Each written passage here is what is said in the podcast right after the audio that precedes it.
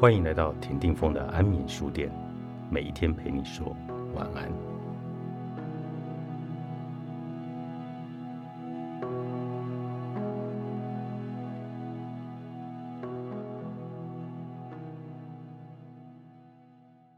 亲爱的安德烈，我也听过一个尼加拉瓜人这样讲阿根廷人。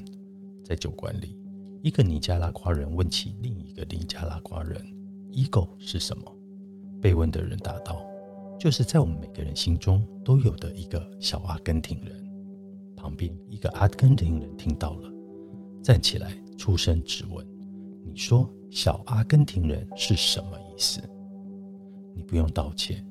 我明白，我不是你最重要的一部分。那个阶段早就过去了。父母亲对于一个二十岁的人而言，恐怕就像一栋旧房子。你住在它里面，他为你遮风挡雨，给你温暖和安全。但是房子就是房子，你不会和房子去说话、去沟通、去体贴它、讨厌它或讨好它。搬家具时破了一个墙角。你也不会去说对不起，父母啊，只是你完全视若无睹的住惯了的旧房子吧。我猜想，要等足足二十年以后，你才会回过头来，开始注视这个没有声音的老屋，发现它已经残败衰弱，逐渐逐渐的走向人生的无，宇宙的灭。那个时候，你才会回过头来，深深注视。你毕业了。好几个镜头重叠在我眼前。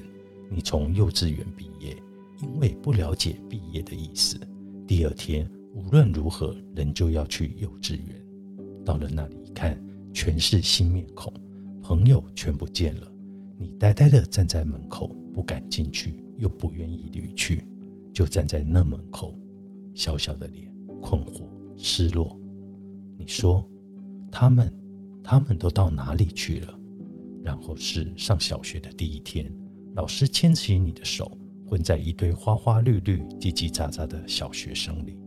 你走进教室，我看着你的背影消失在门后，你背着书包的背影，在那个电光石火的一刻里，我就已经知道和你的缘分在这一生中将是一次又一次的看着你离开，对着你的背影默默回首，以后。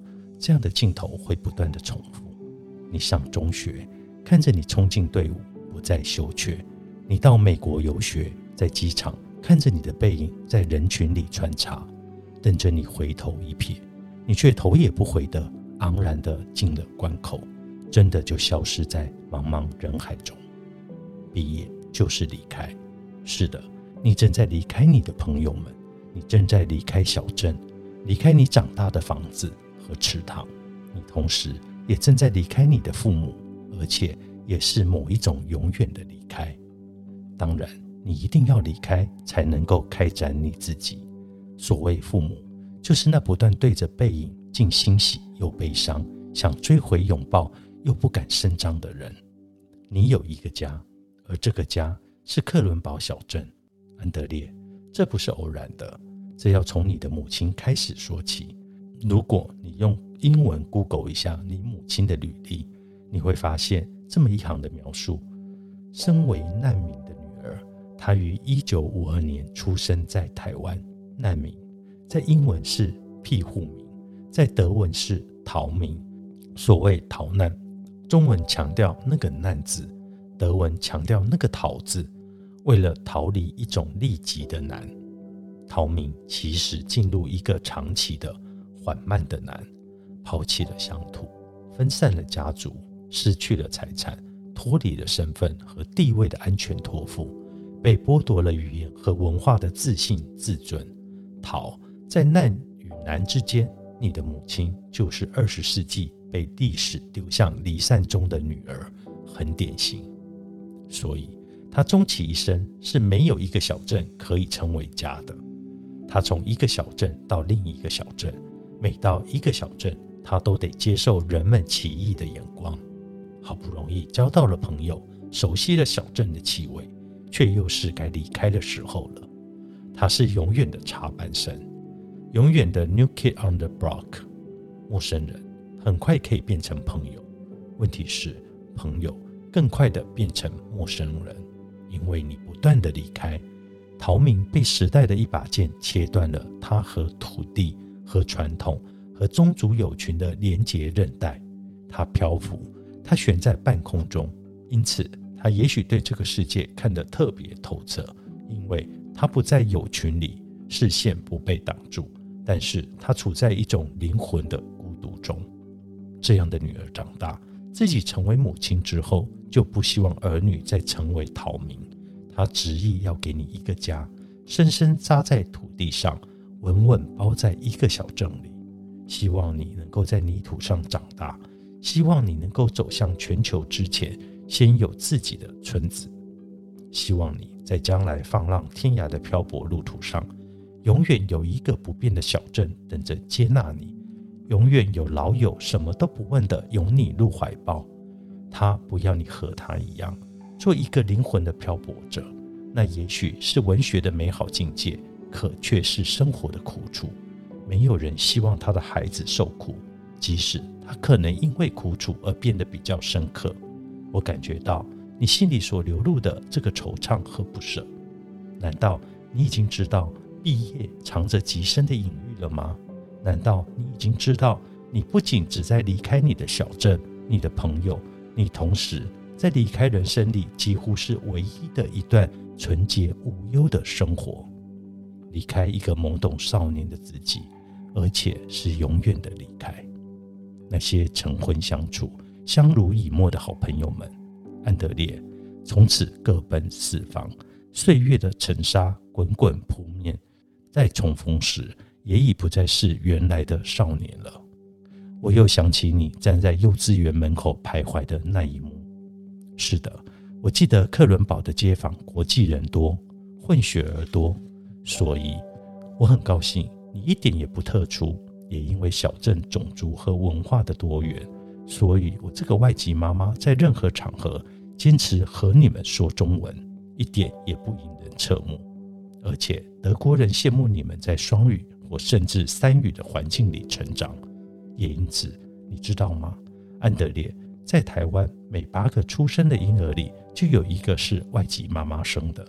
但是很多台湾人并不尊重这些外籍妈妈的文化和语言，越南语、马来语、菲律宾语，在许多人心目中，这些都是次等的文化和语言，以强势文化的姿态要求这些外籍妈妈们要融入台湾，变成台湾人。我想，如果德国人以强势文化的高姿态要求我不要和我的孩子说中文，要求我融入变成德国人。你觉得我会有怎么样的反应呢？学会尊重差异的文化，真的很需要很长的时间。你刚好成长在德国一个比较好的时期，五十年前的德国人，我相信不是现在这样的宽容的。纳粹时期不说，五零年代对土耳其人的态度也是很糟的。可是国际化真的可以学习，或许对于台湾人也只是一个时间的问题而已。但是。那时间很长，而现在在那里养儿育女的外籍妈妈日子可不好过，他们的孩子也被剥夺成一个多元的、为母语骄傲的教育环境。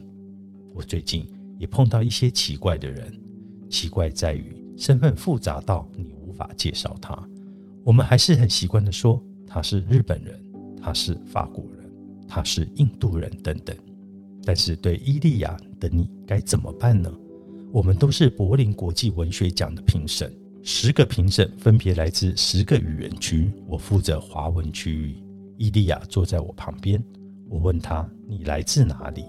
标准的见面的问候吧。但是他沉吟了半天，然后说：“我拿的是德国护照。”我知道了，他自己也不知道该怎么回答“你来自哪里”这个古老而原始的问题。伊利亚出生在保加利亚，所以说。斯拉夫语系的保加利亚语。六岁时，父母带着他逃亡到德国，为他取得了德国护照作为保护。然后他们迁居非洲肯亚，他在肯亚上英文学校，所以他会英语和流利的非洲斯瓦希里。高中毕业之后，他回慕尼黑上大学，取得了博士学位。于是德文变成他写作的语言。之后，他到孟买去住了六年，又到阿拉伯生活了几年，信仰回教，成为虔诚的穆斯林。你是哪国人？这个问题在大流动的二十一世纪，真的越来越不好回答呢。然后我在香港遇到了柔和，柔和是一个印度名字，长得也像个印度人，有着很柔和的眼睛。他若是走在某一个城市的某一条街上，人们可能直觉的以为他来自印度或者巴基斯坦，但是不，他是香港的原住民，已经有好几代的家族出生在香港，比满街的香港中国人要香港的多。他讲英文，拿英国护照，但他是香港人。可是由于血统，他又不被承认是中国人，看来像印度人。但是他和印度的关系却不深，你要他怎么回答你是哪国人呢？所以我在想，全球化的趋势这样急剧的走下去，我们是不是要逐渐抛弃每一个人一定属于一个国家的老观念？越来越多的人可能只有文化和语言，没有国家，很可能他所持的护照的国家不是他心灵所属的家园。而他所愿意效忠的国家却拒绝给他国籍，或者越来越多的人根本就没有所谓的效忠的概念。不管国家这种单位发生了什么根本的变化，有了或没了，兴盛了或灭亡了，变大了或变小了，安德烈小镇不会变，泥土和记忆不会变。我很喜欢你心中有个小镇。在你驶向大海、远走高飞之前，亲爱的安德烈，作者龙应台，天下出版。